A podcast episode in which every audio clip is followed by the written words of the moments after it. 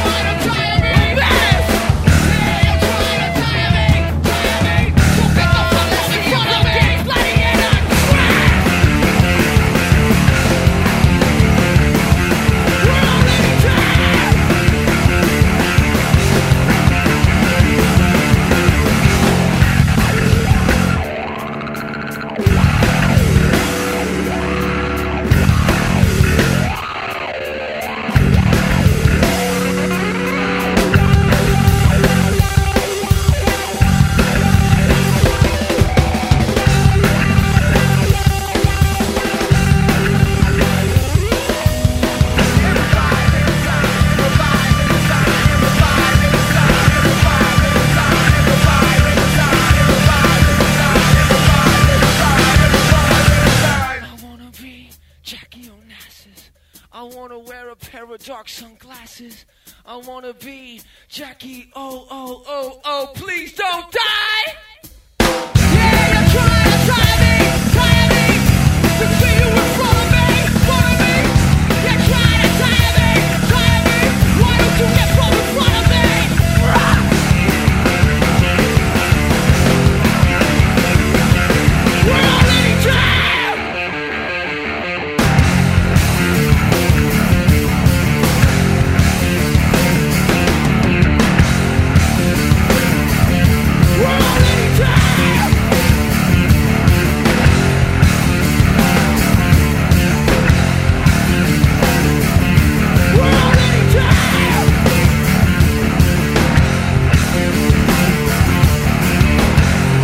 This is heavy. These are the pictures, these are the feelings from the front line. Living in silence, feeling the deafness like heavy smoke. Smiling with strangers, counting the days like a spring coiled up inside. Welcome to your future, welcome to your book of lies. Fingers crawl through pages, nothing changes living here. Inertia! Everything's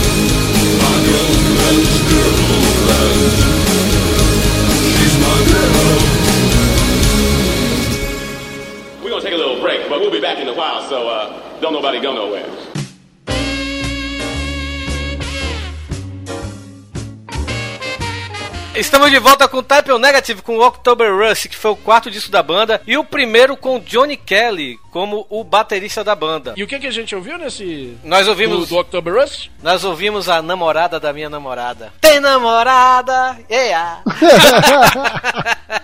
Confesso que foi difícil escolher uma música, uma única música desse disco, porque eu acho esse disco melhor do Type Negative, apesar do, do Bloody Kisses, né, que é o que o disco anterior, que foi o que alavancou a banda pro sucesso, né, que tinha aquela Black Number One, Christian Woman, Uhum. sabe? Eu, eu gosto mais desses discos, velho. Eu acho que tem tanto mais como também Love You to Death, que também foi single, né? Tem Cinnamon Girl, que é uma cover do Neil Young, que ficou muito legal. É, é um dos meus é o meu disco preferido do, do Type Negative, né? Que infelizmente acabou, né? Porque o Peter Steele, né, que era o vocalista, faleceu, infelizmente, há uns três anos atrás, não foi isso? Não, faleceu, faleceu. não. Finalmente voltou pro caixão, né? Porque aquele cara já era. Ele veio de um filme de É, mas você sabe que ele, ele, pouco antes de morrer, ele tinha se convertido pro cristianismo, né? Meu amigo, você não quer dizer nada. Terror em nome Eu de me lembro Deus. que na época desse October Rush, né, o, o Fantástico fez uma matéria sobre vampiros, né? E pegou os caras do Type Negative, velho. Aí acho que os caras. Puta que. Obrigado, fantástico. Cara, eu acho que os caras viram assim, cara, na moral, os caras acho que eles deram uma zoadinha, velho. Que eles falaram, aí o Peter Shell, não, eu gosto de beber sangue, sabe? e foi mais ou menos nessa época também que ele posou nu pra Playgirl, né? Nossa, cara, eu tinha me esquecido disso. Exatamente, Peter Shell posou nu pra Playgirl, fazendo o maior esforço pra mostrar que seu Bilal era hard rock, cara.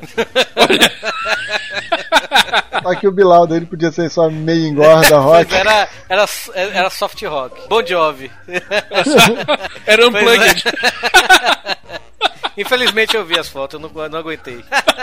Caraca, mas que, que, que curiosidade é essa, Pô, sei amigo? lá, né, velho? Tava lá, né? Pra falar a verdade, eu não vi porque eu cheguei, ah, vou ver as fotos do Peter Steele pelar na Playgirl. Foi na época, eu, eu, eu, eu ainda sou, né? Mas assim, na época que eu escrevia mais pro Tosco Chanchada, e aí eu fiz uma matéria quando ele morreu, né? Quando o Peter Steele morreu. Aí eu botei no Google Imagens, né, velho? Pra pegar alguma foto dele pra ilustrar o post e tudo. Aí aparece, a primeira imagem que aparece é ele lá com, com o pau dele lá envezado, assim, sabe? De... Aí eu é, né? Eu já gostava muito do, do, do trabalho dele, porque eu era muito fã do Carnivore, velho. Que era a outra banda dele, né, velho?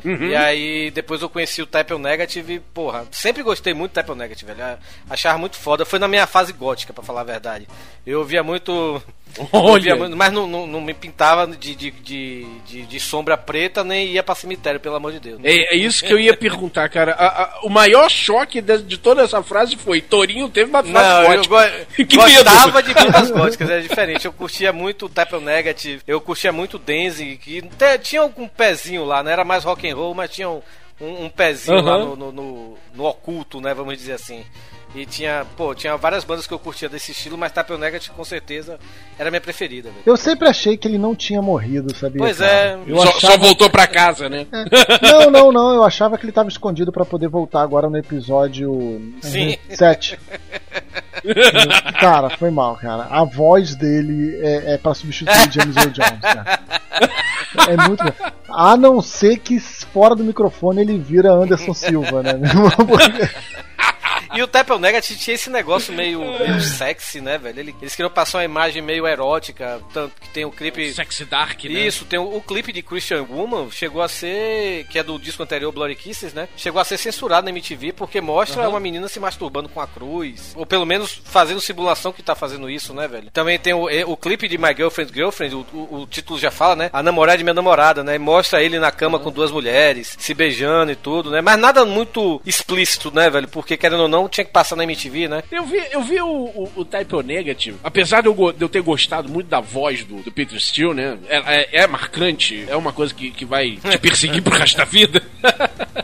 eu não curti muito o som do Type O Negative, que eu achei, sei lá, muito. Eu não, não sou muito chegado no, no, no- no- no som gótico. Passei, sabe? Eu Só, só conheci aquilo que tocou na MTV na época. Conheci Type O Negative com Black Number One. Ouvi essa, ouvi My Girlfriend's Girlfriend, mais uma ou duas que agora eu não vou me lembrar o título. E, bom, deixei passar. Eu só tive respeito quando eu só ouvi parei e disse, puta que pariu, essa é uma puta banda. Quando eles gravaram a cover de Black Sabbath no tributo do NIB. Puta que pariu, uma das melhores covers que eu já ouvi na minha vida, velho. Isso, ah, cara, É. aquilo me deu medo Ah, de um jeito puta que a que Black pariu. Sabbath, do Black Sabbath Você não consegue deu. escutar. Você não consegue escutar aquilo ali no escuro. Não dá, cara, você vai acender a luz da Baju e abraçar o travesseiro e Exatamente. ficar olhando pro lado. Você já imagina que vê um gato preto em sua direção, assim, e tá, é, é muito foda. velho. Aí eu digo, puta que pariu, esses filha da puta realmente sabem fazer essa porra desse clima direito, decente, né? Uhum. É, Parabéns. e My Girlfriend's Girlfriend fugiu um pouco dos temas deles, assim, sabe? Pelo menos nesse primeiro, nesse quarto disco e no,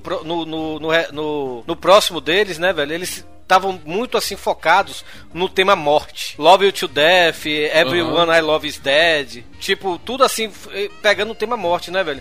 E esse My Girlfriend's Girlfriend é uma coisa mais, acho que foi realmente pra...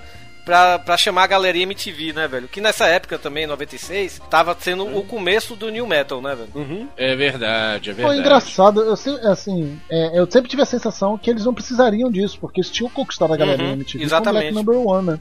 E, a- e Black Number One foi um sucesso da É. porra na MTV, velho. Foi, caraca, aquilo eu acho que foi, Foi. parar em disco MTV, sacou? Não, Não, tenho parou, certeza, parou sim. mas eu, eu me lembro, me foi. lembro. É, é, quando, quando eu vi Type Negas no disco MTV, eu cheguei, caralho, puta que pariu. Cara, aquele tempo era muito foda, né? A MTV era muito boa naquele tempo, velho. Pois é, né, cara? Que saudade. Vamos relembrar aqui o nosso programa da MTV, né? Que a gente fez enterrando a MTV, né?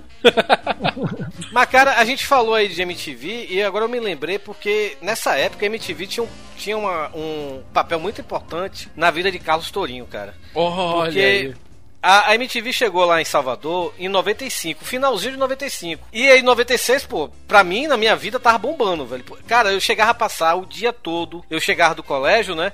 E eu passava o resto do dia sentado na frente da TV com a videocassete no pause. E quando passava um clipe, eu gravava. Eu tinha mais de 30 fitas gravadas de clipe, velho. Oh, Caraca! Eu passava o dia sentado olhando MTV, vendo o clipe que eu gostava, eu apertava play, velho. Aí eu ficava vendo o Gasto Total, que era o programa do Gastão, que era mais rock and roll, né? O programa do lado B do Fábio Massari, o Clássicos MTV, o Fúria Metal, claro, né, velho? Pô, Uhum. é- é- minha vida nessa época era MTV, velho. E antes disso, nós ouvimos Bruce Dixon tocando Inertia do polêmico disco Skunkworks. Cara, Esse disco, esse disco assustou muita gente, viu, velho? cara, esse disco assustou.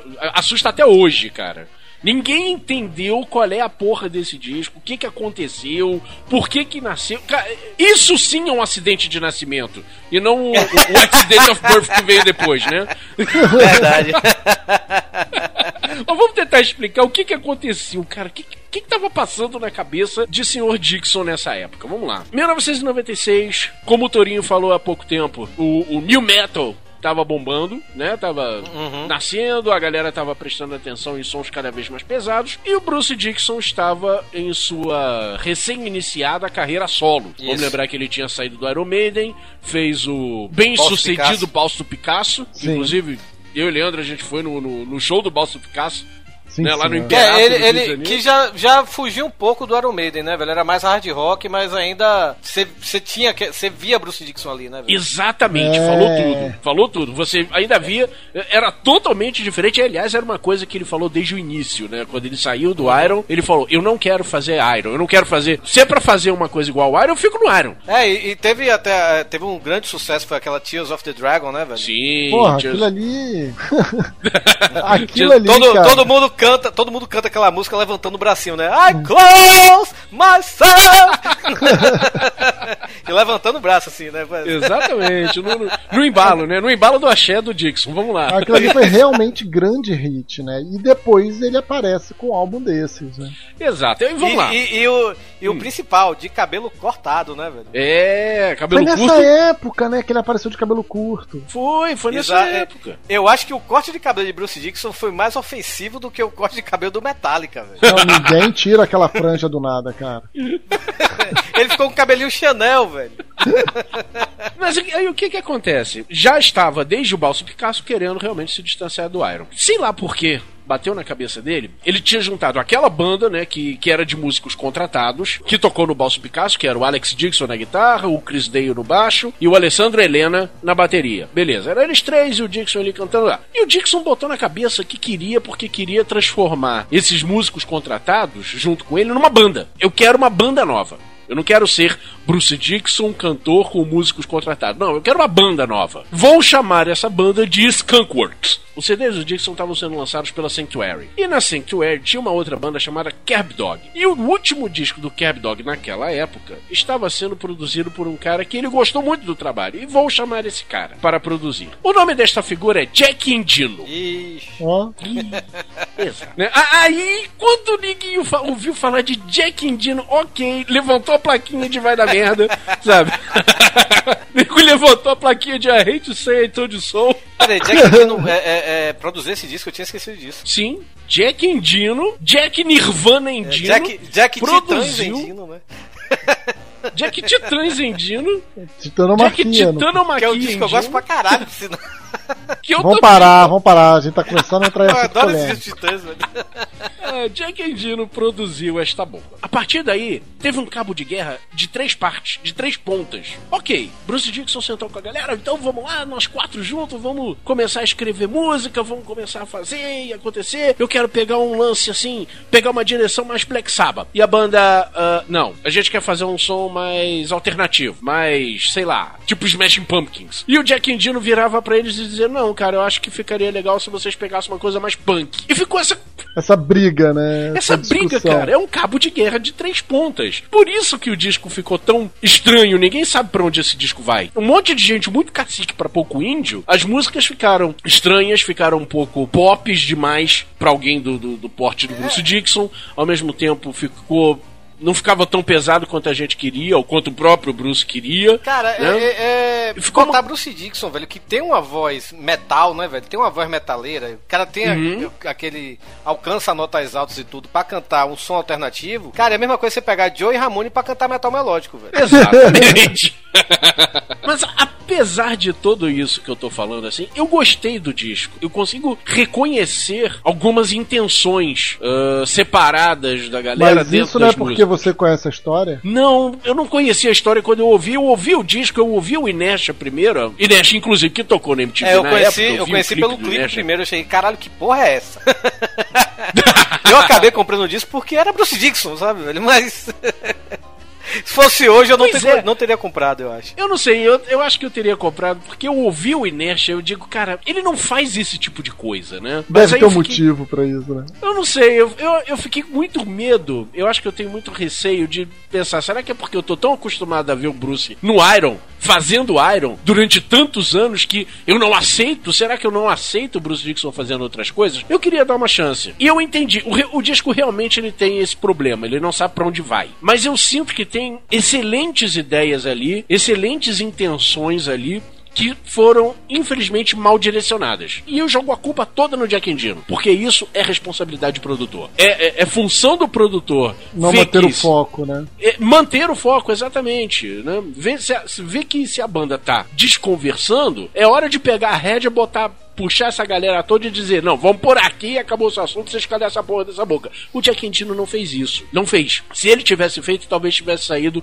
um excelente disco e não apenas um disco regular. Porque tem boas ideias, só foram mal É, executadas. é, aquele negócio, eu acho que o, o Bruce Dixon, acho que ele tava mais, pra- mais preocupado em mostrar que fugiu do Iron do que realmente Em fazer Exato. coisa própria, né? Coisa... Exato. Uhum.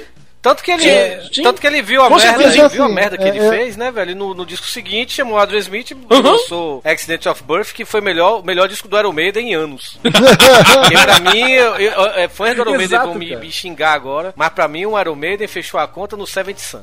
Ah, vai pra porra. Cara, eu, eu, só vi do coração. Essa cara. vez, eu sei. Ah, toma um No Pray for the Die na cabeça aí. eu acho. irmão, eu- não, não, não. No Play for the Die e Fear of the Dark, eu acho dois discos bosta da porra. Ah, vai pra porra. E eu gosto do Dance of Death, pronto. Não, e vai pra, E do Virtual Eleven Vai também. pra- Do Virtual Eleven também. vai pra porra de Galahal, meu irmão.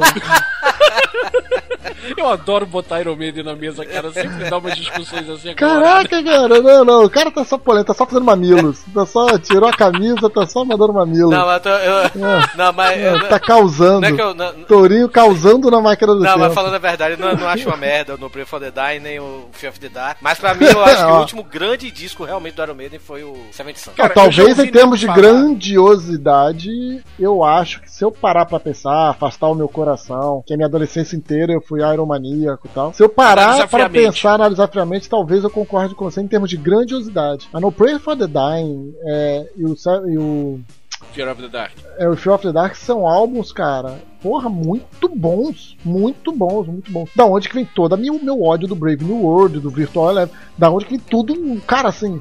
Tipo, a banda não podia só depender do vocalista, entendeu, cara? Tomar no cu. Nós temos ali o Steve Harris. Exato. Temos putas músicos ali, né? É, grandes músicos. Deixa eu voltar a falar do Bruce Dixon solo, por favor. esse papo todo do Iron começou exatamente porque vocês falaram agora que o Bruce não queria fazer Iron, né? Ele queria fazer uma coisa totalmente diferente. E na época que ele começou a tentar juntar essa banda Skunkworks, ah, que por sinal, ele ia lançar o nome da banda, mas a gravadora que vetou. A gravadora disse: Eu não quero lançar uma banda, eu quero lançar só o seu CD solo. Então a gente troca o nome da banda, põe pro nome do CD e continua lançando É, como o, Bruce o que eu Dixon. lembro da época é que foi falar assim, não, a gente vai lançar esse como Bruce Dixon, Skunk Works. Aham. É, é, E se der certo, a partir do próximo vai virar, vai virar o nome da é, banda. aí no próximo já vira Skunk Works mesmo. É só pra gente, pra, pro povo ver que é seu nome ali. Exatamente, pra preparar, preparar a galera. Foi mais ou menos Uhum. o que o Ozzy quis fazer, né? No, no primeiro disco dele, ele queria chamar a banda, o nome do- da banda, de Blizzard of Oz, né? Exatamente. Sim, sim, sim. sim. Pois é. E nessa época, o Bruce Dixon ele tava afim de fazer, ele tava afim de trabalhar em letras mais atuais. Uma coisa que ele falou na época: eu não quero dragão, eu não quero monstro, eu não quero medieval, eu não quero nada que o Dio cantaria. Holy Diver! eu tava vindo Holy Diver na minha cabeça que tava falando isso, não quer dragão, não quer. Exatamente. Ele, ele botou isso muito claro. Eu quero falar de temas atuais. Ah, sei lá, tecnologia, sociedade e o caramba quatro, que é uma coisa que, que até o próprio Iron não abordava tanto. Exato. né? Por causa de tudo isso, o projeto não deu certo. O Dixon ficou puto, demitiu a banda toda, sabe? Co- a gente não conseguiu conversar, beleza. Então, já que eu sou o chefe dessa porra, vão embora vocês todos e eu vou chamar uma galera pra produzir esse troço decente. Aí chamou o Roy Z, o, o grande guitarrista Roy Z, chamou o Adrian Smith e formou uma banda nova pra fazer o Accident of Birth, que a gente já comentou em outro programa aqui. Agora, uma última curiosidade disso é que foi justamente na turnê dos Skunkworks que o Bruce Dixon aparentemente fez as pazes com o Iron Maiden, né? E voltou finalmente pela primeira vez desde a carreira solo a cantar uma música do Iron no, no show. Ele voltou a cantar The Prisoner. Eu não sabia disso. É. Também não sabia dessa porra, não. Já que nós estamos falando de Bruce Dixon, então agora vamos falar do Evil Empire! Puta que pariu. O que é que isso tem a ver com Bruce Dixon? Não entendi. Você não assistiu na, na, na Campus, a, a palestra dele na Campus Party? Ah, não assisti não, infelizmente. Tem uma hora que ele fala, não, porque eu tenho um relacionamento, eu tinha um relacionamento com a Apple. E por que, que eu teria um relacionamento com a Microsoft Bill Gates? O Evil Empire!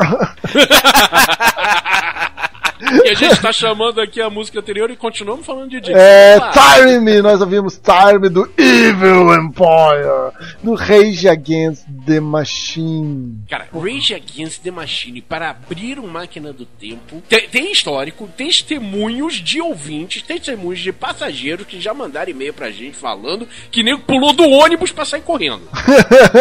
É verdade.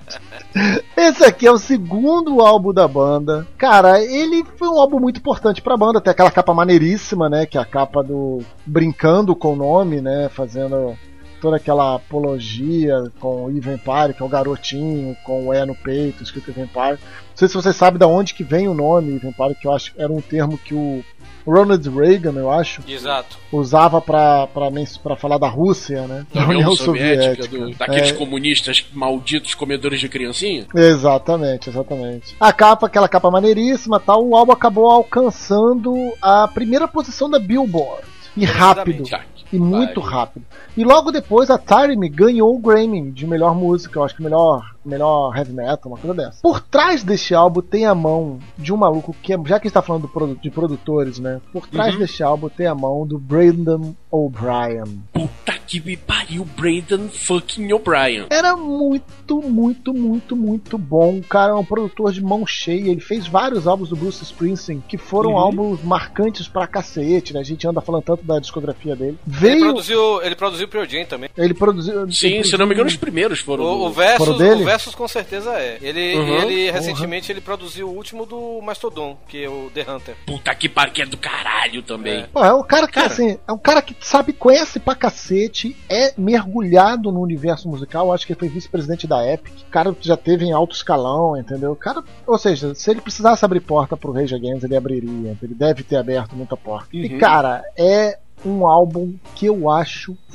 foda demais. Foda demais. Eu tive dificuldade de escolher música do Tyrant, do, do Evil Empire, porque eu tava na dúvida se eu puxava, qual que eu puxava, entendeu? Eu, eu podia puxar a, a Boson Parade, eu podia puxar Down Rodale, sabe? Mas no final eu falei, não, pô, tem essa campeã do, do Grammy, que vale a pena, a galera vai bater o ouvido, vai lembrar na hora, sabe? Não vou puxar um lado B, eu vou puxar a música que marca. E o engraçado é que em 96 eu não ouvia Rage Against. Eu O que, que demorei você de- tava ouvindo em 96? Ah, cara, The Evil Empire. Eu tava ouvindo. em 96 eu tava ouvindo Iron Maiden, eu tava ouvindo Suicidal, eu tava ouvindo outras cositas, mas sei lá. Aham.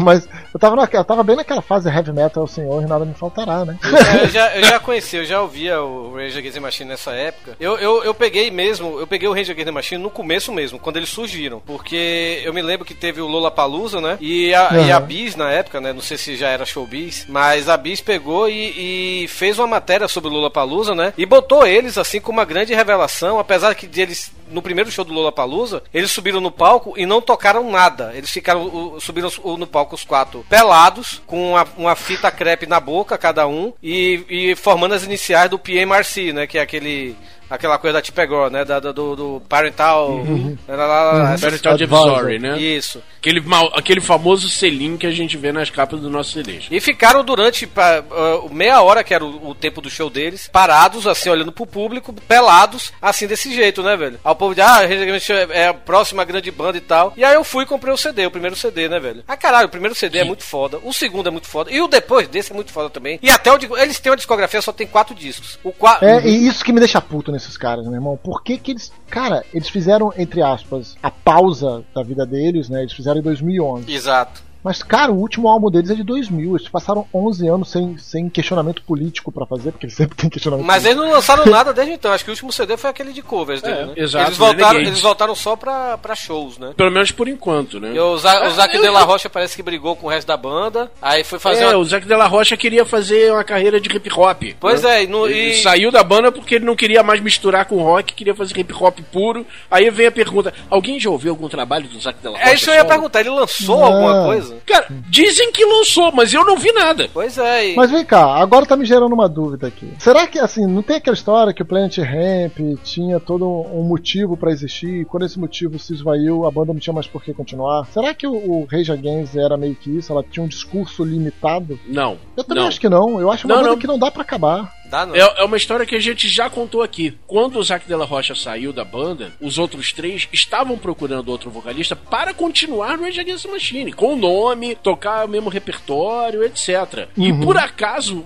não sei o que, que passou na cabeça de todos, que eles acharam que o Chris Cornell seria um bom substituto Sim. pra cantar aquilo. não, mas eu né? não tô falando dessa pataquada. Não, então, ma- ma- mas, essa pataquada faz, fa- faz parte da história, porque eles chegaram a anunciar Rage Against the Machine e tem um novo vocalista, Chris Cornell. A gravadora chegou, bateu o pé na mesa e disse: Não, eu não vou deixar vocês lançarem um- uma banda Rage Against the Machine com outro vocalista que não seja Zac de la Rocha. Aí a banda re- retrucou: Ah, então tá.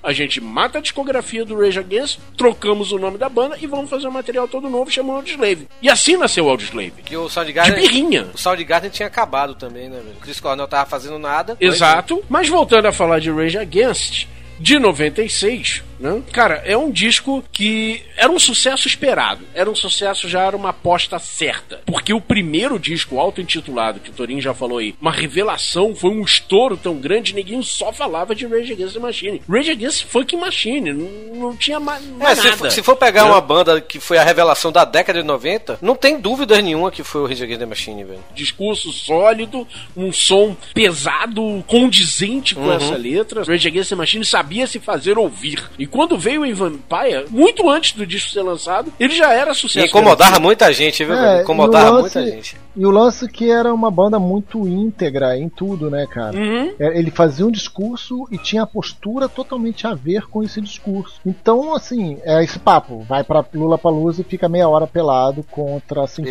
Exato. Uhum. Porra, eu não toco, os meus fãs vão me odiar, vão falar mal pra caralho de mim. Mas, meu irmão. E, e não falaram, É, porque não, eles entenderam o recado. esse que é a parada- essa que é a parada mais bizarra. Os fãs do Rage Against conversam com o.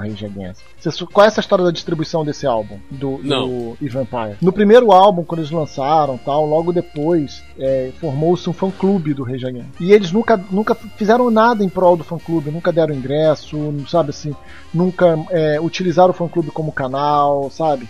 Nunca, nunca se envolveram com o fã-clube. E o fã-clube ficou puto, puto da vida. Meu irmão, quando eles lançaram o Eve Empire, eles produziram um material, não lembro se são 7, 8 minutos, acho que são 7 minutos, e mandaram exclusivamente para os membros do fã-clube, bem antes da imprensa, do que todo mundo receber. Foda, viu, velho? Assim, ó, Olha. isso aqui é porque É a gente vocês. esqueceu de vocês durante esse tempo todo. Isso é porque... E a parada do discurso era muito sincero, era bem assim mesmo. Cara, a gente ignorou vocês durante muito, bastante tempo, mas vocês sempre estiveram do nosso lado, tal, papapá, papapá. Tá aqui, ó, isso é pra vocês. E mandou pros caras, em 96, a gente não tinha bunda larga. É, é isso que eu ia até falar. 96 foi meu primeiro ano como interneteiro, vamos dizer assim. o meu também, o meu também, E, por sinal, por nós. ah, quando ligou o computador e chegou, vamos entrar na internet, o primeiro, primeiro site que eu entrei, www.metallica.com. Foi o primeiro site que eu entrei. Até hoje eu me lembro, velho. E vamos agora para o próximo bloco com Johnny Cash e Rusty Cage. And Rod. Na máquina do tempo. Sem o que é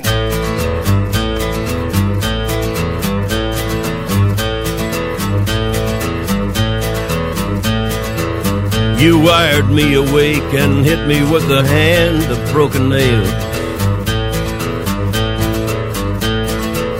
You tied my lead and pulled my chain to watch my blood begin to boil.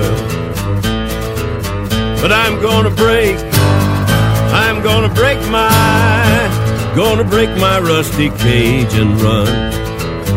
I'm gonna break, I'm gonna break my, gonna break my rusty cage and run.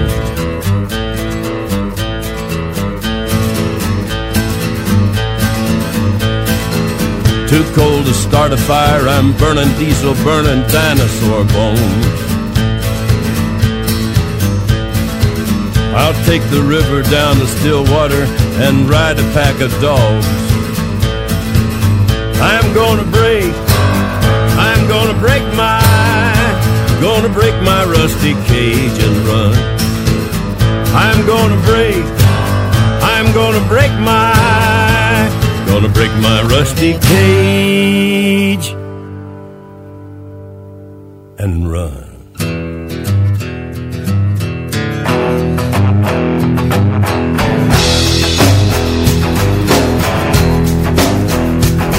When the forest burns along the road Like God's eyes in my headlights. When the dogs are looking for their bones And it's raining ice picks on your steel shore. I'm gonna break I'm gonna break my I'm gonna break my rusty cage and run. I'm gonna break, I'm gonna break my, gonna break my rusty cage and run. I'm gonna break, I'm gonna break my, gonna break my rusty cage and run. I'm gonna break, I'm gonna break my, gonna break my rusty cage.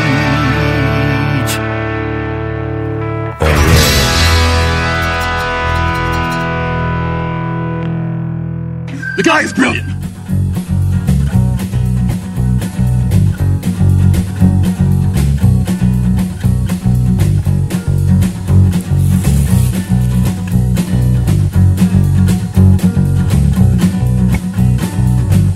Monday morning, wake up knowing that you gotta go to school. Tell your mum what you expect, she says it's right out of the blue. Do you wanna work at Debenhams? Cause that's what they expect. Starting lingerie and Doris is your supervisor. And the head said that you always were a queer one from the start. For careers you say you wanna be remembered for your art. Your obsession gets you known throughout the school for being strange. Making life-size models of the velvet underground in play. You for lunch, they take the piss. You got no appetite, and the rumor is you never go with boys and you are tight. So they jab you with a fork, you drop the tray and go berserk while you're cleaning up the mess. The teacher's looking up your skirt. Hey, you've been used. Are you calm, settle down? Write a song, I'll sing along. Soon you will know that you are sane. You're on top of the world again.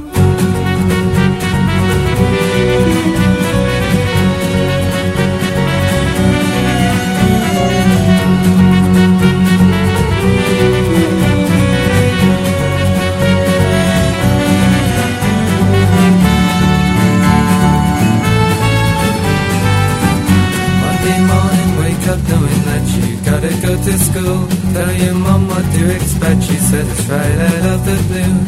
You wanna work in CNA, cause that's what they expect. Move to lingerie and take a feel off Joe the Stoneman. Tell Veronica the secret of the boy you never kissed. She's got everything to gain, cause she's a fat girl with a list. Six up for you when you get aggravation from the snuff. Cause you can't afford a blazer, girl, you're always wearing gloves. At the interval, you lock yourself away inside a room. And a minute scares you, asks you what the hell do you think you're doing? You think you're better than the other kids, well, get outside, you got permission. You got to make the master think it's right. Hey, if you need help. Write a song, I'll sing along. Are you calm, settle down? Soon you will the world again. You're cool and you know. You're a star, you're fun. So you need your friend, not just a boy who plays guitar. You're on top of the world again. All right, folks, come on. This is a party. Come on, let's have some fun.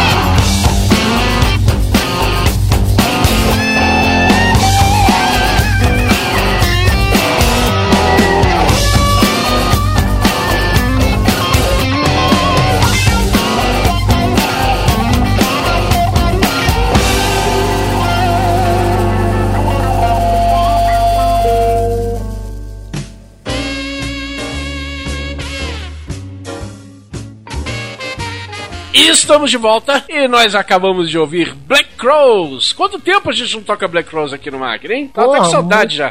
tempo. Nós ouvimos Blackberry do disco Three Snakes and One Charm, quarto álbum da banda. É um álbum com mais punch que o antecessor deles, o Amorica, que fez um puta sucesso. Eu acho que o Amorica foi. Eu, eu, eu gosto muito desse disco, o Three Snakes and Eu One também, Charm. adoro. Somos três, somos três. O Amorica eu acho o mais fraco, assim, dos quatro primeiros deles. Eu também acho. Eu acho, eles, eles despontaram pro estrelato mesmo com, com O segundo, Remedy, né? O- com o Remedy que tá no segundo, The Southern Harmony and Music Companion, né? O Amorica acho que chamou mais atenção, assim, por causa da, da, da Da capa, capa, do né? Aham, exatamente, eu lembro, da capa pubiana. Foi por outro motivo, né? Foi quase aquele. Qual é o nome daquele filme que também tem uma foto parecida? Paul Vesseler Flint? O povo, o povo versus é, Larry Flint. Teve muita referência a isso, inclusive e tal. Mas, cara, no Amórica, por exemplo, tem Conspiracy e qual outro grande hit? Assim, não é uma parada muito pica das galáxias. Já no, no The Southern Harmony and Musical Companion, tem Steamy, Remedy, Tony McBride. Cara, assim, é uma sequência atrás da outra. A gente já comentou sobre esse álbum. Sim. É um descasso. Puta, velho. eu acho, que caraca, pariu, um disco pica das galáxias. Eu concordo com vocês em gênero, número e grau. O problema é que o Amorica vendeu muito mais, a galera fala, lá fora pelo menos, fala mais dele do que do, do primeiro etc. Eu também não entendo isso, mas é o que os números dizem. É porque o povo só pensa naquilo.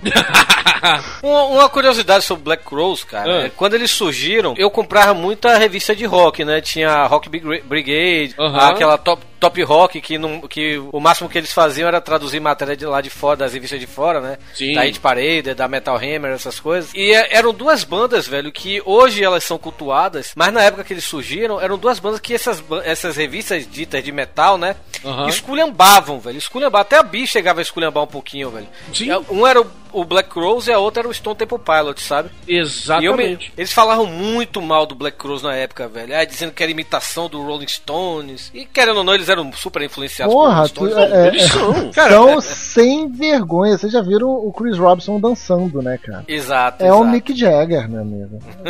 Pô, quero ser Mick Jagger quando crescer. É. E eu não falo isso de uma forma ruim. É, Não, né? cara, Ao olha contrário do que as revistas falavam, né? É, É, é, é cara, a banda porque- nasceu em 89. Se ela não tem influências dos Stones, ela tem dos Beatles, entendeu? Se ela não tem dos Beatles, ela tem dos Ramones. Então, cara. Ela assim, tem do Led Zeppelin, cara. Ela tem do mim- Zeppelin, assim. É, é eu- boa, o- boa, o que, boa. O que eu acho, o que eu acho foda do Black Crowes, velho, porque eles eram uma banda é, surgida, tudo bem, 89, mas vamos dizer que surgiu nos anos 90, né, velho? Uhum. Eles, eles faziam um, um- um estilo retrô, né? É, é, Total. Faziam uma música totalmente anos 70, anos 60, né? Uhum. Quando nessa época, o que a gente estava vendo, é, como a gente falou, era o New Metal, né, velho? As bandas fazendo cada vez mais e mais um som mais é, é, moderno, vamos dizer assim, Uhum. né, velho? Tinha o metal industrial também, essas coisas todas.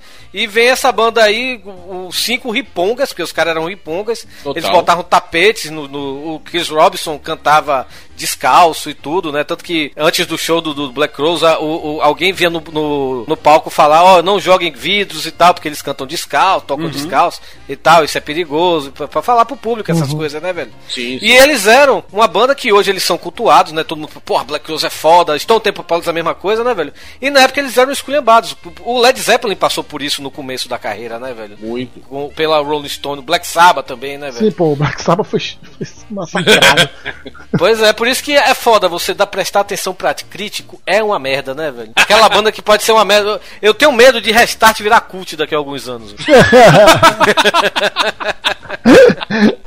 Então, a gente tava falando agora que o, o, o Amorica não foi tão forte assim pra gente. O Three Snakes and One Charm, a gente já falou aqui que é um puta disco, pelo menos nós três aqui, a gente gosta muito dele. Eu também adoro esse disco. Ele tem uma cara, eu acho que esse é um disco com a cara mais Led Zeppelin, se não o, é um dos mais mais Led Zeppelin que a banda já fez. Tá falando do, do Tree Snake. É, o do Three Snakes, exato. Sim, sim, aí É, eu concordo. Eu, aí eu concordo. eu acho que, que dos discos da, da, da banda, eu acho que esse é o mais gostoso de ouvir. E, exato, você- cara. Você botar o, no, no CD player, sentar e relaxar, cara. Porra, você vai embora fácil. E tem um trabalho de guitarra do caramba, cara. Você ouviu esse riff no início de Blackberry? Cara, eu imagino o Jimmy Page fazendo isso fácil. Jimmy Page, por sinal, que lançou um disco ao vivo com eles, né? Com eles, exatamente. Tocando só Led Zeppelin. Porra, ficou maravilhoso. Agora, esse disco foi um fracasso de venda. Vai entender por quê. Ué, Dizem. eu te falo agora, meu irmão. Então fala. Eu te falo agora. No disco anterior era uma bucetinha com barriguinha lisinha e pelos pubianos sobrando. Aqui são três cobras.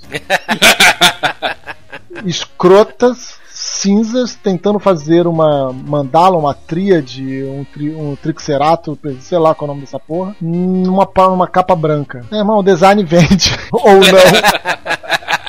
Porra, que horror, cara. Cara, que mas é horror. na moral, você tá olhando numa loja de discos. Em 96 se comprava muito CD. Aham. Você tá olhando uma loja de CD, você vê isso. Te dá vontade de ouvir, cara? Eu me lembro de, da justificativa do Green Day, né? Ah. Quando lançou o Duke, foi mega sucesso de vendas, né, velho? Sim. Aí botou o Green Day lá em cima, no estrelato e tudo. Aham. Aí o disco seguinte, o Insomniac, né? Uhum. Aí eu me lembro deles tentando explicar porque o Insomniac não foi tanto sucesso, porque o encarte deles não era tão feliz quanto o encarte do. Porque o encarte do Insomniac era todo preto, né, velho? O encarte do Duke era todo branquinho, cheio de, de, de figurinhas, desenhos engraçadinhos e tudo. Aí o povo não, não caiu muito bem com essa ideia, não, por causa do encarte. Imagine, hoje ninguém vai ver encarte. Todo mundo baixa MP3. Exatamente. Né? Hoje em dia você não tem capa para julgar pela capa. É verdade, Exato. é verdade. Tem vídeo no YouTube. No YouTube tem as ferramentas de streaming o- aí que a gente já viu, já falou sobre isso. A não ser aquela banda lá do Shinkoio, né? I Set My Friends on Fire, né? Ah, ah, bom, mas aí a gente tá falando do Shinkoi de novo. Coisas chiconianas. Diz a lenda de que a produção desse disco foi marcada por brigas, brigas e brigas e brigas, principalmente entre o Chris Robinson e o guitarrista, que é irmão dele, o, o Rick Robinson, né? E Ah, que- eles brigam pra caralho, né? É, pois é, mas nessa fase aqui as brigas estavam tão grandes que a banda quase acabou antes desse disco ser lançado. E dizem que talvez seja por causa disso que o disco não, não tenha vendido tanto, eles não quiseram fazer trabalho de divulgação, foi tudo feito nas coxas, meia boca, e por causa disso o trabalho de promoção desse disco não foi tão grande quanto, por exemplo, o Amórica, que já teve boa parte já da sua divulgação feita por causa da polêmica da capa, né? Como esse aqui não teve polêmica nenhuma com capa nenhuma, esse é um disco que ficou sumido uh, na discografia do Black Cross, infelizmente, Infelizmente. injustamente, eu diria, Injusto. virou daqueles tesourinhos de loja americana que você encontra a R$12,99 lá no fundo da prateleira. Perfeito. Já que a gente tá falando de discos polêmicos, bandas polêmicas que o nego fala mal, compara, papapá, vamos falar agora da banda que ninguém gosta de falar, que gosta, mas todo mundo tem a discografia completa. Belly Sebastian, nós ouvimos o clássico deles, um grande hit, Expectations, do Tiger Milk, primeiríssimo álbum da banda. Exato. Eu gosto de Bressa Baixa, cara. Eu Não gosto pra caralho. Eu fui um show, Porra, da- eu- eu fui pra um show deles na Argentina. Caralho, mas tu gosta pra caralho mesmo, cara. Não, é porque eu tava lá. eu não saí daqui pra ir ver Belo Sebastião. Tá velho. Ah, tá tudo show, vamos lá. Mas, cara, assim, Bela Sebastião sofre um pouco desse preconceito, né? Que é uma banda deprê, que é uma banda isso, que é uma banda aquilo tal. Aí, nego, assim, nego fica nessa de, de não querer dizer que gosta, mas é bom, é bom pra cacete. Sempre foi bom, desde o primeiro álbum, né, cara? Esse álbum eu gosto dele pra caraca. Tudo é muito bom. Eu gosto muito tanto desse Tiger Milk quanto The Boy with the Orb Stripe. Me amarro. Porra, The Life Pursuit, que é de 2006, acho do cacete. É muito maneiro. É uma banda muito rica. E ela sofre o, efeito contrário que a gente tava falando sobre o Black Cross, que a crítica atacava e o público gostava. Aqui é o contrário. A, a crítica idolatra e o público fica meio de mimimi. Exato. Exato. É, é- é tipo Los Hermanos, né? Não, Los Hermanos é ruim mesmo. Eu ia falar na hora que você tava falando do Rage Against the Machine que o Rage Against the Machine poderia ser, eh, com a, com a- relação de seus fãs, né? Poderia ser o Los Hermanos dos Estados Unidos. O Tourinho acordou hoje falando assim: como é que eu vou fazer pra cara apurrinhar o Bucol? Eu vou eu vou o. Eu vou falar que Los Hermanos é maneiro, eu vou comprar Los Hermanos com Rage Against, vou falar que o Iron Maiden só teve álbum merda depois do Seven Sun of Seven Sun. Vou falar que eu gosto da fase do Blaze Bailey. Puta, fudeu, aí não tem erro, cara. Virtual Eleven é legal pra caralho, eu gosto do Virtual Eleven. É, é, é. Eu tenho, eu, tenho, eu tenho a camisa de futebol do Iron Maiden da época do Virtual Eleven. Parabéns pra você, mas você não tem uma camisa com a capa do álbum, né? Porque você tem bom senso, você sabe que você vai ser linchado. Não, não, não. Então- Caraca, ele falou assim, eu vou apurrinhar. Hoje, hoje eu tiro o Bucol do sério. Então, e Assim, o Belo Sebastião? Pois é, primeiro álbum da banda, como eu tava falando, né? Tava, cara, o álbum inteiro foi gravado em três dias. Hoje, nos dias de hoje, é uma coisa impressionante. É, É, porra, é porque hoje em dia tudo é ouvido, reouvido, adaptado, ajustado, equilibrado, mixado, Proto-usado. nivelado, Cara, proto-usado tal.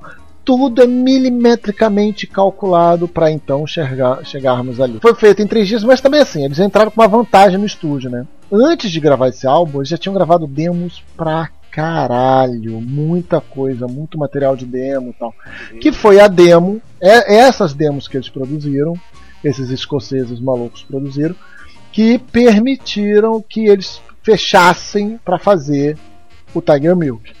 Que nego ouviu e falou: cacete, isso é muito bom, isso é muito diferente, isso é muito autêntico, vão bancar essa parada. E aí nego bancou, eu acho que foi a Electric Honey. Só que, se não me engano, teve uma, uma tiragem Electric Honey e outra tiragem já com outra gravadora maior. Porque os caras, assim, no primeiro disco ele caiu no gosto. Eu diria, cara, sendo 96, eles um dos pais do que veio a ser depois o indie, né? Assim, Ah, sim. Belly Com Sebastian. certeza. Belly Sebastian, com certeza, cara. Belly Sebastian é o pai, é o avô de toda essa galera tênis verde e óculos de aro grosso que a gente viu nos anos 2000. É, é essa galera da camisa xadrez com boina combinando. É, então, então eles são meus pais, né, velho? eu só não uso óculos porque eu tenho uma visão muito boa. Não, não, não, peraí. Você tem camisa xadrez e uma boina com o mesmo tecido, assim, igualzinho Não, combinando? porque eu sou muito fresco com o meu cabelo, eu não gosto de nada em cima de meu cabelo, a não ser ele próprio, sabe, velho? Blusa, quando eu não tô usando. Quando eu tô usando blusa da- da- das baratas, é, olha a propaganda para as baratas.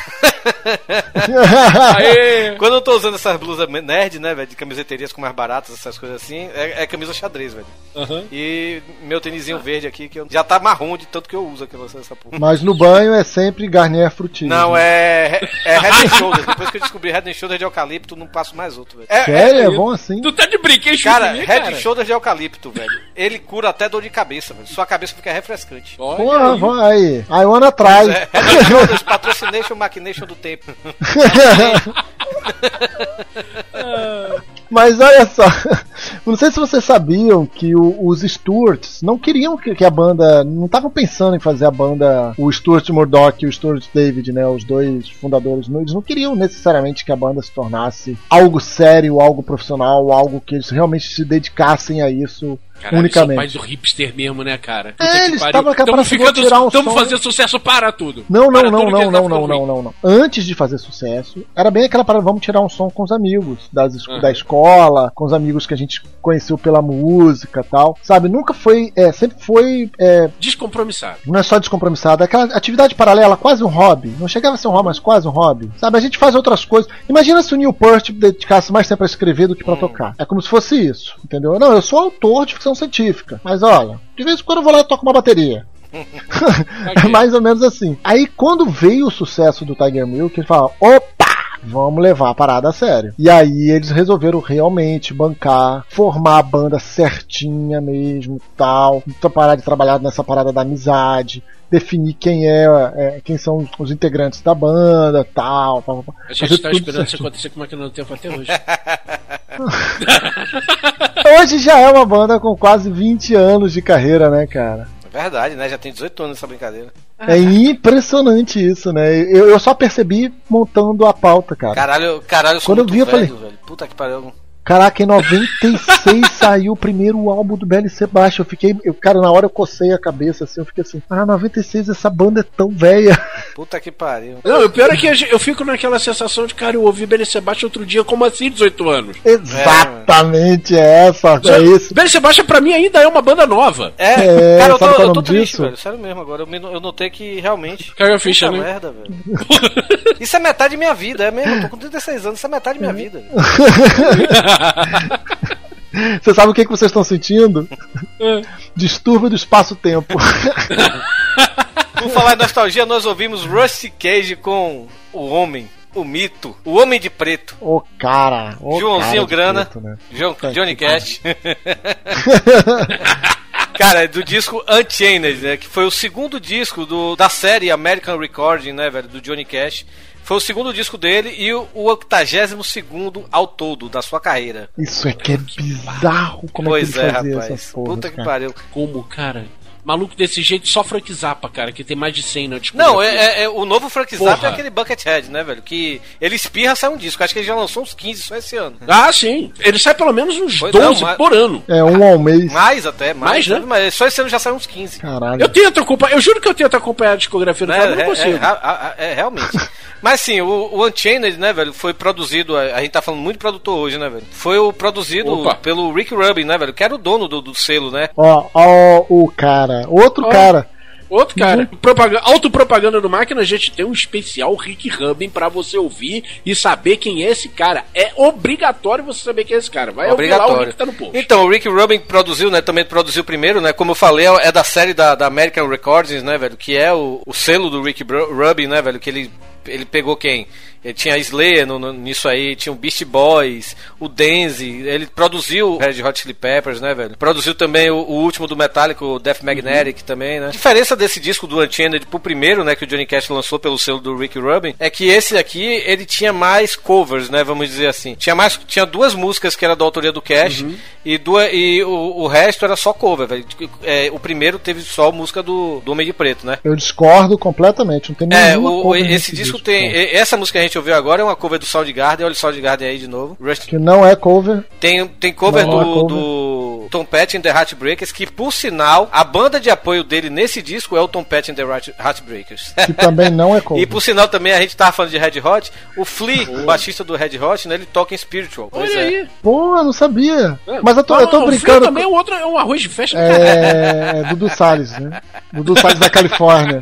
Cara, assim, eu tô brincando com a história do, do co, que não é cover, que não é cover, que, meu irmão, todas as covers que estão neste álbum deixaram de ser cover. Ah, não, eu assim ainda gosto da versão do Rush Cage cantou. do Soundgarden, cara. É, é Não, é do caralho, eu concordo. Ele assume a música como dele e ele fala: é assim que se faz. Com One, com, com é, é, Hurt, com Per- Russ Personal Cage, Jesus tudo, também, cara. da versão É dele muito, é- muito chocante. Sensacional. Personal do Jesus, Personal Jesus. caraca. O grande lance desse disco é que ele fez com um disco inteiro o que o Joe Cocker fez com a Little Help from My Friends, né? Ele É, simplesmente to- tomou a música e disse, meu amigo, perdeu Ah, a mas, Playboy, mas só agora uma é minha, coisa, tchau. de- dessas músicas que a gente falou, de Hurt, de Personal Jesus, de One, é, elas não estão elas não estão nesse disco. A única que tá é Rush Cage. Aham. Aí tem, tem, uma, tem uma cover do Beck. Beck, aquele Sou um perdedor, I'm a loser. Então, tem uma cover de Rowboat do Beck. Sim, tem sim. cover do Tom Petty, né, que é Southern Accents.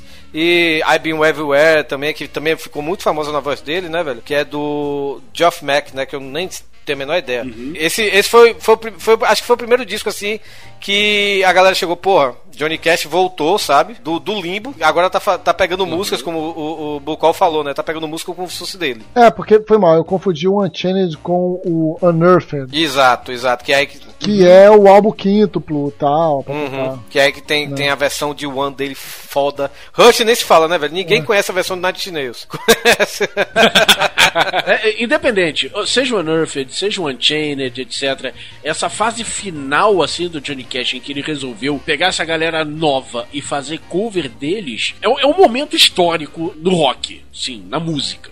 Sabe, de uma Sim, forma sim, geral. sim, porque o que o cara faz é uma coisa que ainda não é explicado. Não, eu não consigo botar isso em palavra pra explicar. Ele fez com várias músicas o que o Joey Cocker fez com uma. É, eu até chego a falar, assim, para o pessoal assim, que, que quer ouvir Johnny Cash e tudo. Eu falo assim, cara, pega um best-off dele. Porque é muito disco, querendo ou não. Esse Unchained É, foi o, é. o, o 82 pra você ter ideia. Tem uma fase muito difícil É, tem dele, a fase, né, que é tem a aquela fase gospel dele, né? E tudo, né? Que não é uma fase fácil de se ouvir e tal. E pegue, pegue um best-of dele, que ah, tem muito best-of dele por aí, mas geralmente são as mesmas músicas, né, velho? Fo- Folsom Prison, Ring of Fire, essas Aham. coisas assim. E pegue. Eu recomendo o próprio Unearthed, mesmo que o Leandro falou agora, Sim, é- que é esse álbum quíntuplo. É, não, mas, mas é isso que eu. Os quatro primeiros aí pega Mas bem. é isso que eu falo, é um best-of dele e também pegue os discos da, da American Records. O que eu acho que o Johnny Cash fez nessa fase é uma coisa que todos nós ouvintes de música fazemos. A gente escuta uma música e acha, caraca, essa música foi feita pra mim. É. A gente fala, ou, ou em determinado momento da sua vida, aquela música, não necessariamente é da sua vida inteira, pelo menos agora aos 37, eu percebo que não, é, não existe uma música feita pra mim. Mas existem muitas músicas que se encaixam perfeitamente com o momento que eu estou passando. Até puxando uma pauta antiga lá do início do programa, foi assim que eu comecei a ouvir Against. Foi no momento que eu tava precisando berrar contra alguma porra. E aí, meu irmão, caiu Against no meu ouvido. Eu falei, cara, tudo isso faz sentido pra mim, cara. Eu me lembro que, que na época, cara, eu, eu, eu sou muito fã de Soundgarden até hoje. E Rush Cage é minha música preferida deles, disparada. É a música que eu mais gosto do, do, do Soundgarden, né? Aí eu tava na MTV lá, né, gravando meus, minhas fitas de vídeo e tal, não sei o que. Quando chega, toca esse senhor, né?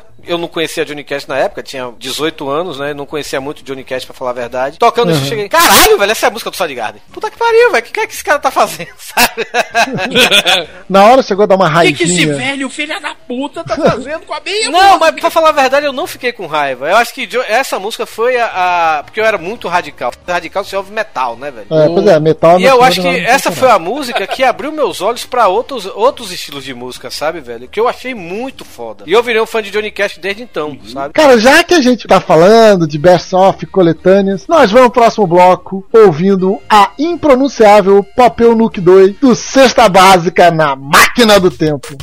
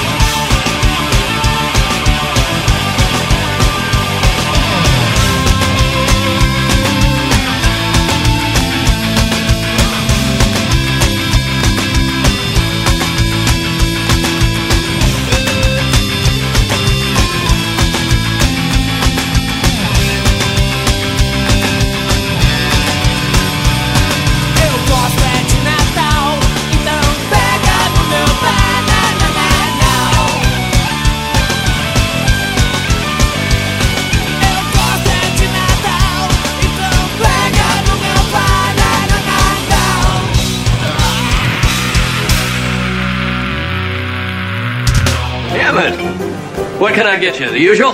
No, Chester, I'm gonna need something a lot stronger than that tonight. Sarsaparilla. Whiskey, Chester.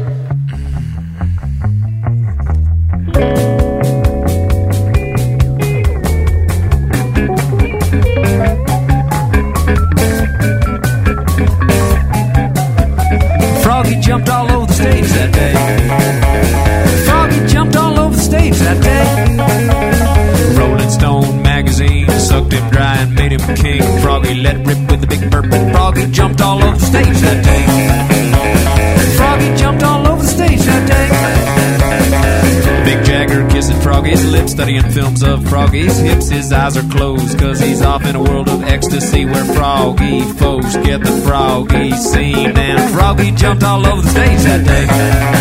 Watch him jump, bow, bow, bow, bow, bow, bow, bow, Froggy jumped all over the stage that day. Froggy jumped all over the stage that day. Rocker doctor came downtown to write prescriptions by the pound, and Froggy spread it all around and jumped all over the stage that day.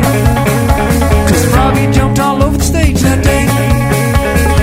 He got 50,000 in his block. He plays arena, animal rock. He can barely stand up straight, but somehow he does make his way directly to the front of the stage. And Froggy jumps all over the stage that day. You can watch him jump right bow,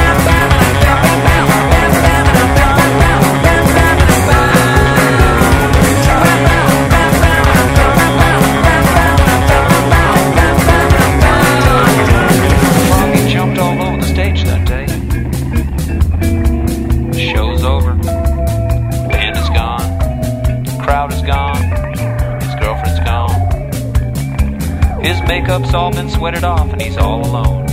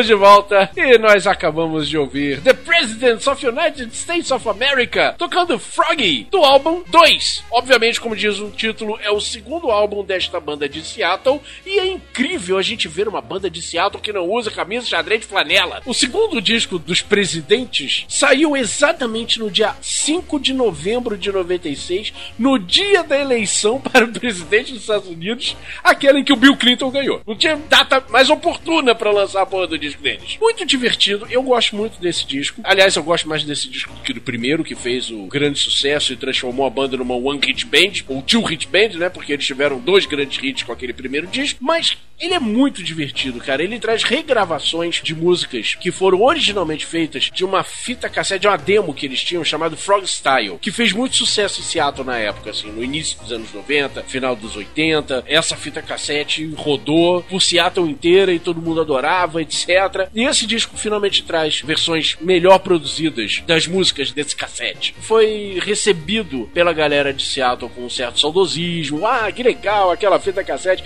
finalmente agora em CD, bem produzido, etc. Porra, que maneiro. Ah, Fora de Seattle. Ninguém cagou pra esse disco, né? E é uma pena ver esse disco não fazendo sucesso, é uma pena ver esse disco ficando parado na- nas prateleiras. Mais um disco parado nas prateleiras, um bom disco parado nas prateleiras, porque ele traz uma, uma sonoridade um pouco diferente, mais experiências, mais experimentos. Dá Uma espécie de continuação, né? Dos experimentos que eles fizeram no primeiro disco. Infelizmente, eles sofreram do mal de um primeiro disco explosivo. Fizeram puta sucesso com Lamp, depois continuou esse sucesso com Peaches, tocou pra cacete na MTV, todo mundo adorava os Uhum. clipes deles, esses dois clipes lá, se divertindo, não sei o quê, e ficaram taxados de uma One Hit Band, ou Two Hit Band, infelizmente. Todos os discos que vieram depois ninguém nem. Ah, tá presente. Ok, não, ok. Legal. O que, que tem de Gilberto mesmo, hein? Pra falar, pra falar a verdade, eles tiveram três hits. Três hits não, dois hits e meio, vamos dizer assim. Dois hits e meio. Qual, qual é o meio? Era a abertura daquela série Drew Carey Show. Era deles. Cleveland Rocks! Era deles! Cleveland Rocks!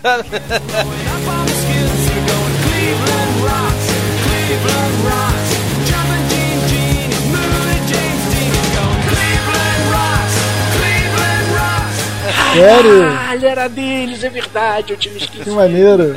Eu não lembrava disso. É porque Eu eu, me esqueci conheci pouco, na verdade. E eu- né? eu, eu não conheço muito The Presidents of the United States. Eu não tinha me tocado, cara. Eu não tinha me tocado que era deles. Até que o terceiro disco deles, que depois desse disco aí, é tipo uma, uma Aham. coletânea de, de B-sides, alguma coisa assim. E tinha essa Cleveland Aham. Rock, Rock, sabe, velho? Eu adorava essa música no Drew Carey Show, velho. Eu esperava o Drew É Carey Show pra ver a música de abertura, sabe, velho? É verdade. Pronto, então eles têm três hits, porque eles têm esse meio hit do Cleveland Rocks, e eles têm um outro meio hit, que foi a regravação do tema de George of the Jungle, que foi feito pro filme. Caralho, é mesmo, velho. George, George, George of the jungle, strong as he can be. Watch out for that tree. George, George, George. Caraca, George, George, George, Jungle, né, cara? É, cara, isso não foi eles que gravaram também lá pra aquela merda daquele filme horrível. Pô, então Mas, não, já saíram da, da categoria One Hit Band, Two Hit Band, já são many hit bands, cara. Pô, eu só não conheço, sinceramente, assim, eu realmente parei no primeiro álbum, eu acho. O primeiro álbum Tudo deles é muito esse é o legal. O primeiro álbum deles é muito legal. Esse segundo é mais ou menos pra mim, velho. É, eu gosto muito desse segundo, cara. Ele traz umas experiências muito legais. E eu acho que depois, a partir do terceiro, a banda cresce pra caramba. Bom, tudo bem, a banda terminou depois do segundo disco. pra voltar às atividades com outro guitarrista ah, alguns anos depois. E esses discos que vieram nessa segunda fase, cara, são muito bons. Só que infelizmente eles não fizeram mais sucesso, eles não emplacaram mais puta hit como eles emplacaram com Lamp, como eles emplacaram com Peaches. Será que eles eram dependentes da MTV? Muito provavelmente sim. Eles, eles, Totalmente eles eram, eles eram mais assim também muito conhecidos porque eles não, não tinham todas as cordas do- das guitarras e baixos, É. né? Parece que Exatamente. o cara usava três, Eles chamavam isso. o cara usava três cordas e o outro usava duas, uma coisa dessa assim. É, exatamente. O baixista e vocal é, usava o baixo com as duas cordas de cima só. E o Mas- guitarrista usava só com as três cordas de cima. Mas eles faziam isso ao vivo também? É, é assim que eles tocavam. Eu achava que era coisa só de videoclipe, porque eu lembro dessa história das cordas. O Aham. videoclipe do Lamp é aquele que é num barco, né? Não, é, é, É. é, no- começa num, num pântano e termina num barco, isso mesmo. Isso, Isso, isso, isso, isso. Eu lembro isso, das cenas do barco, eu lembro de ter reparado a parada das cordas. Eu falei, olha lá, olha lá, zoando playback. Não, não. E eu adoro banda que zoa playback, entendeu? Eu Acho muito importante elas continuarem existindo. Antes do Presidents of the United States of America, nós tivemos aí o melhor disco de 1996 e um disco que está no meu top 10 eterno. E eu assino embaixo. Até É o Tool com Stinkfish do disco Aenema, Aenima, Aenima, acho que é Aenima o nome do disco, sei lá. Cara, eu amo esse disco, velho. É, é um dos meus discos preferidos, assim, cara. O Tool é uma banda assim, não, não, não, sei como dar um rótulo pra eles, sabe, velho?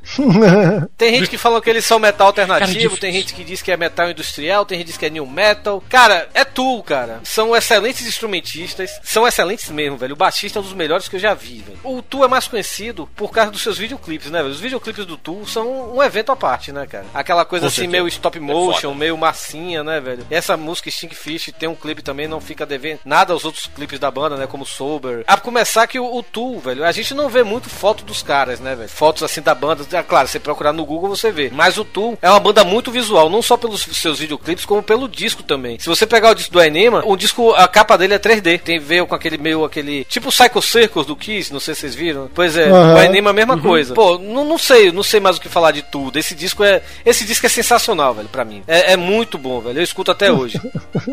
Ele tem uma sonoridade muito singular que, inclusive, o Shinkoi já falou isso aqui. Eu vou repetir as palavras dele. Eles são daqueles caras completamente loucos que fazem as músicas, que fazem as melodias em cima de equações É. matemáticas. A melodia, andamento, bababá, babá, é tudo calculado matematicamente. Bom, dizem que música é matemática aplicada. Os caras levam isso à sua essência. Que isso gera certas melodias, certos andamentos complicados até de se. Você ouve aquilo ali e diz, cara, tá complicado de, de, de nego não é um Dream Theater, sabe? Não é aquela coisa cheia Não- de não é cheia de chato, pronto, arpejos não é e chato. escala.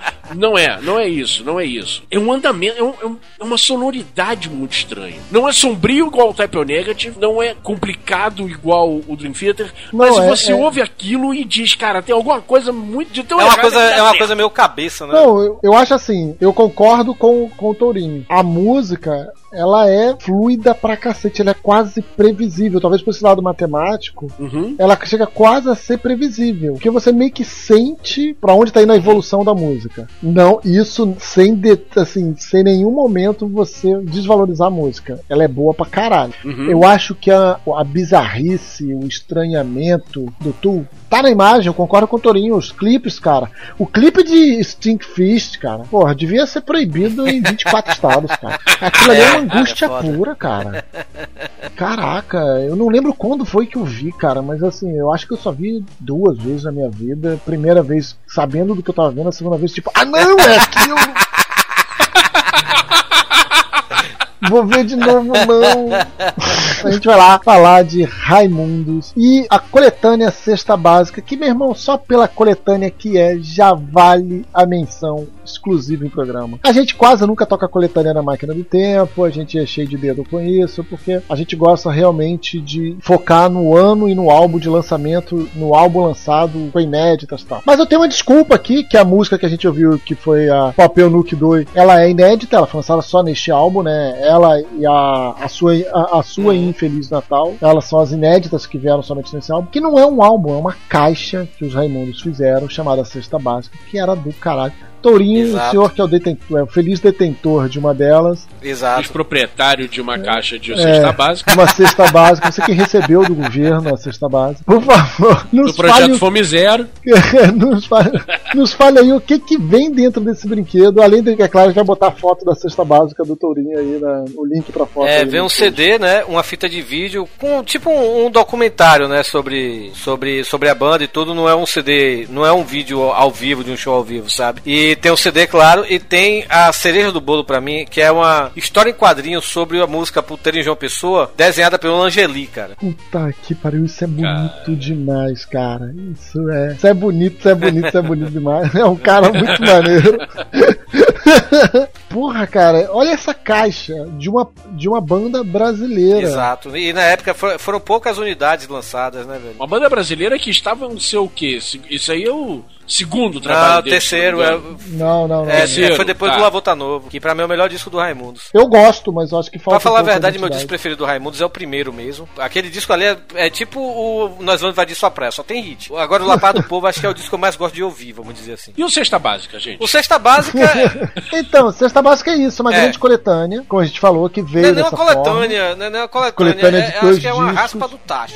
É um EP, assim, de lado É, B, porque, né, assim, deles, que não... São, são É. três músicas inéditas, né? Que é Infeliz Natal, a sua e o Papão no que dói, né? Que eu gosto é de Natal, então pega no meu pá, na, na, na, na.